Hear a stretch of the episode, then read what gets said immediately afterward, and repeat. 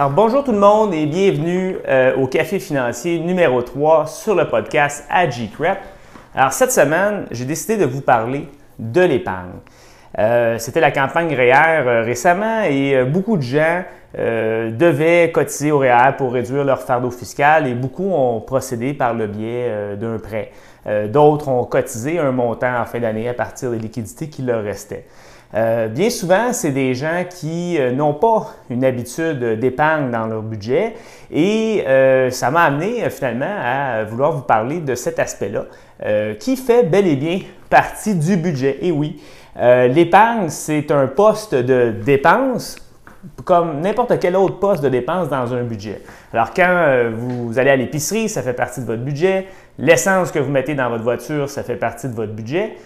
Mais l'essence que vous mettez pour vos projets, elle est où? Si vous n'avez pas un poste d'épargne dans votre budget, eh bien, c'est que votre budget a une lacune, il y a un trou euh, dedans. Euh, pire, vous auriez un budget négatif, donc c'est-à-dire que vous vous endettez euh, par rapport aux revenus que vous recevez. Alors, ce serait un signe qu'il serait temps de réviser vos habitudes de consommation et également vos habitudes d'épargne. J'ai aussi eu euh, au courant de ma carrière beaucoup de gens que j'ai rencontrés qui me disaient Oui, bon, euh, je, vais épargner, mais pas tout de suite. Euh, je vais attendre un peu que les choses se replacent. Eh bien, j'ai des nouvelles pour vous. Ce n'est pas la bonne chose à faire. L'épargne, il faut la commencer, coûte que coûte. Alors, c'est comme quelqu'un qui se dit je vais aller au gym pour me mettre en forme, mais je vais attendre un peu. Je vais attendre de perdre du poids un peu avant d'y aller.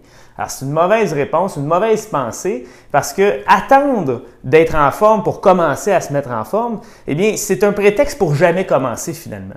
Alors, l'épargne, c'est la même chose. On ne peut pas dire je vais attendre que la situation financière se replace avant de commencer à épargner. Et quel montant on doit épargner? Ça, c'est une bonne question. Il y a beaucoup d'études ou euh, si on veut, d'analyse qui euh, précise qu'on devrait avoir environ 10% de notre euh, revenu qui est alloué à l'épargne. Eh bien, oui, c'est un bon indicateur, c'est une bonne règle du pouce, mais ce n'est pas ça l'important. Si vous n'avez pas encore commencé à épargner dans votre vie, eh bien, ce que vous devez faire, c'est commencer. Et ce, peu importe le montant que vous allez allouer, la plupart des institutions financières vont proposer des plans d'épargne à partir de 25 par mois. 25 par mois. Sincèrement. Pour n'importe qui qui a un travail permanent, 25 par mois, vous n'êtes pas capable de mettre ça de côté, c'est impossible. Vous n'arriverez jamais à réaliser vos objectifs d'acheter une maison, acheter votre véhicule récréatif, acheter une voiture, aller à la retraite si vous n'épargnez pas. Alors, ce que je vous encourage à faire, c'est de prendre euh, action dès maintenant et commencer à épargner. Et peu importe le montant que vous allez faire, c'est ça qui est important, c'est commencer.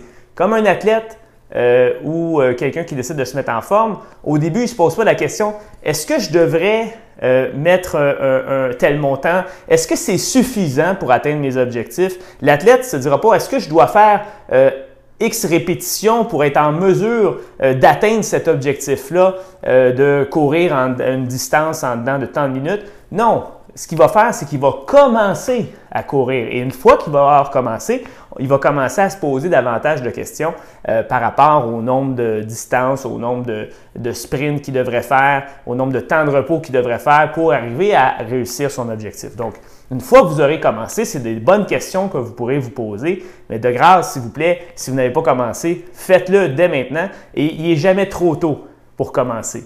Euh, dès que vous avez un revenu stable, ne serait-ce qu'à temps partiel, vous êtes étudiant, commencez.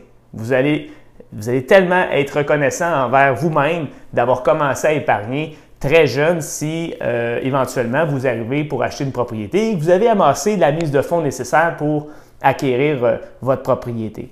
même chose pour la retraite. Et plus vous allez commencer tôt, plus vous allez avoir des rendements composés, moins vous allez avoir d'efforts à faire plus tard dans votre vie pour réussir à atteindre l'objectif.